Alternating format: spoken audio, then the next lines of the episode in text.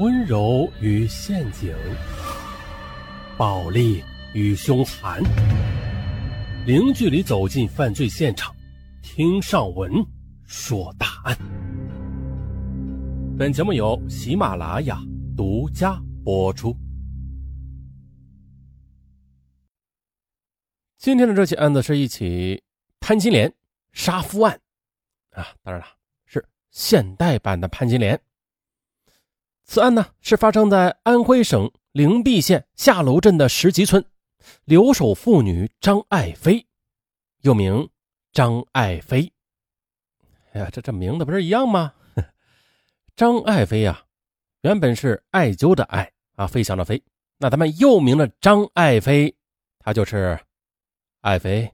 今晚陪朕如何呀？嘿，对了，对上号了吧？那这个张爱妃啊。就是因为丈夫王大元，他长期打工在外而耐不住寂寞，很快的便投入了同村的离婚男人张玉虎的怀抱里了。为了与新欢做长久夫妻，她利用丈夫回家小住之机，向张玉虎发出了杀夫令。啊，这又是一起因为奸情而引发的凶案。我们呀，从头说起。一九九零年的农历二月十二日。刚满二十岁的张爱妃欢欢喜喜地嫁到了石集村，成了帅小伙王大元的媳妇。张爱妃身材苗条，长相漂亮，嫁到王家之后，立刻的成了石集村的一枝花。王大元与她同岁，生的也是高大帅气，并且呢有一手瓦匠活，时常带着一帮人揽活挣钱。啊，这日子过得也是和和美美。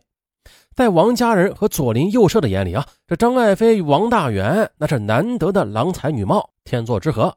婚后，小两口跟父母和两个弟弟二元、三元分家另住了，恩恩爱爱的过起了自己的小日子。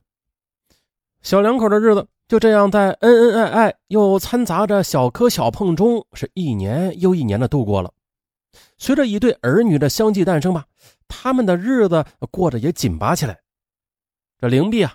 是个国家级的贫困县，而石集村距离县城偏远，由此啊，农民就更加的贫困了。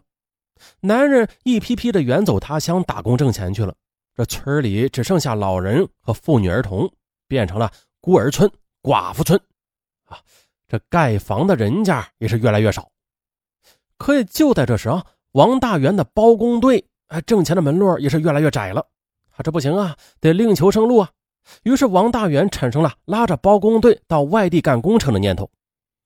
一九九九年过罢春节，王大元带上他的包工队啊，怀着对妻子儿女的依依不舍，离开了家乡，开始在浙江、山东辗转奔波，承揽工程挣钱养家。同时，这妻子张爱妃则在家里带着一双儿女，开始了留守生活。可是，丈夫突然远走他乡了，这使张爱妃一下子就失落起来。这白天两个孩子一去上学，她就觉得这心里啊空荡荡的。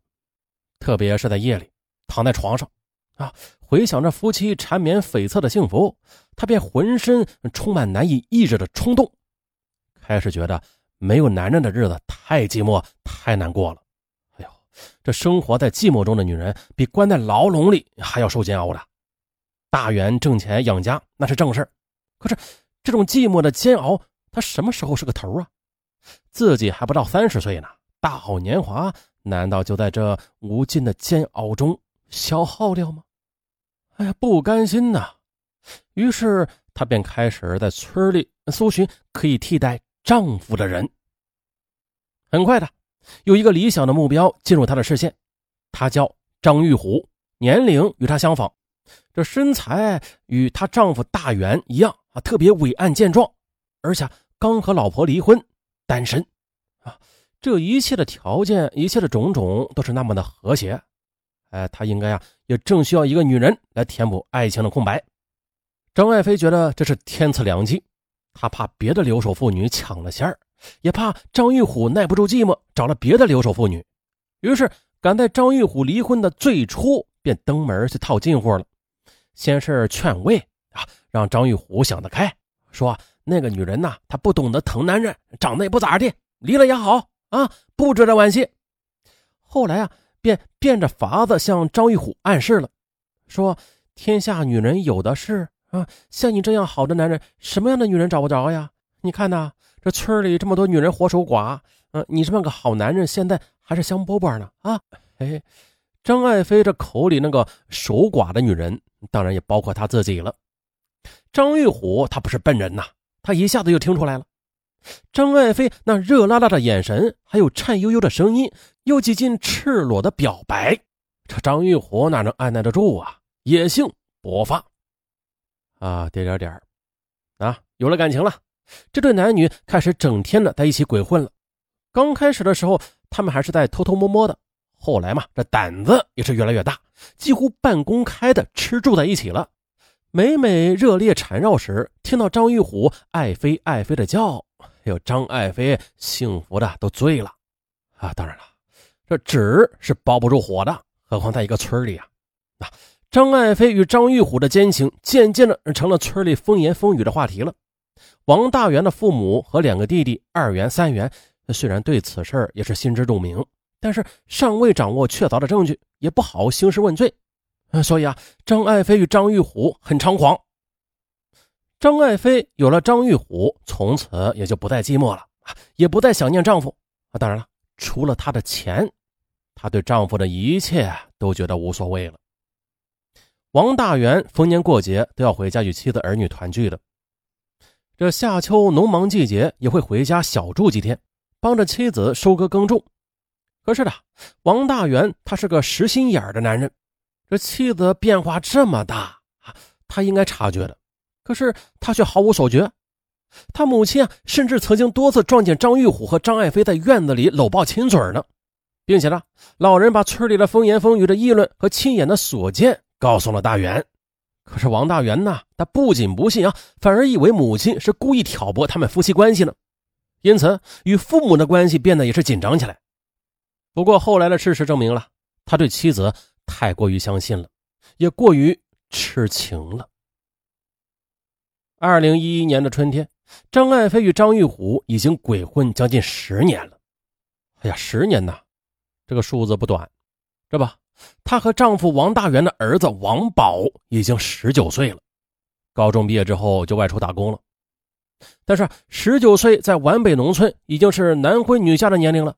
张爱飞开始考虑儿子的亲事他知道，以他现在这种与张玉虎见不得人的关系和他们在村里的名声，对儿子找对象那是十分不利的。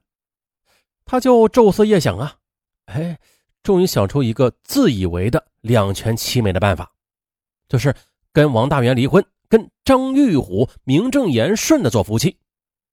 可是他的离婚诉求不仅遭到王大元的拒绝了，连他的父母也坚决反对。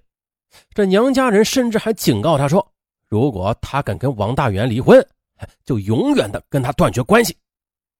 张爱飞迫于娘家人的压力啊，不得不撤回离婚诉讼啊，生活又回到了从前。可是呢，自从有了离婚的想法之后，张爱飞就克制不住了。他不甘心，他要另想办法结束与王大元的婚姻，为他与张玉虎名正言顺的结婚扫除障碍。她觉得挡在她与张玉虎之间的最大障碍就是丈夫王大元了，而扫除这个障碍的办法只有一个，那就是让他在这个世界上彻底的消失。到了二零一一年的五月底。王大元暂时没有工程可干，从山东济南归乡了。那接着要在家住多久也没个准数，啊，张爱妃不得不面临与丈夫同床共枕的别扭了。可是情夫张玉虎却是触性大发，跟他在暗中磕磕碰碰，争吵了几次。张爱妃不仅是越来越焦急啊，她觉得必须抓紧时间把王大元给干掉。转眼到了六月二十日，王大元还是没有离家的迹象。张爱妃急不可待了。这天晚上，王大元吃过饭之后，又到邻居家打麻将去了。张爱飞过去看了看，发现王大元一边打麻将，一边打着哈欠，露出了很困倦的样子，就觉得他夜里一定会睡得很沉。那动手的时机到了。可王大元见妻子进来了，还以为妻子是催他来回家睡觉的呢，忙说：“啊，你先回去睡吧，我打完这牌就回去。”张爱飞转身回到家里，跟张玉虎说：“王大元在隔壁家里打麻将呢，马上就回来睡觉。你呀，夜里一两点钟到我家里来，今天晚上我们就动手杀了他。哎，那那他们的阴谋到底得逞没有啊？咱们明天继续说。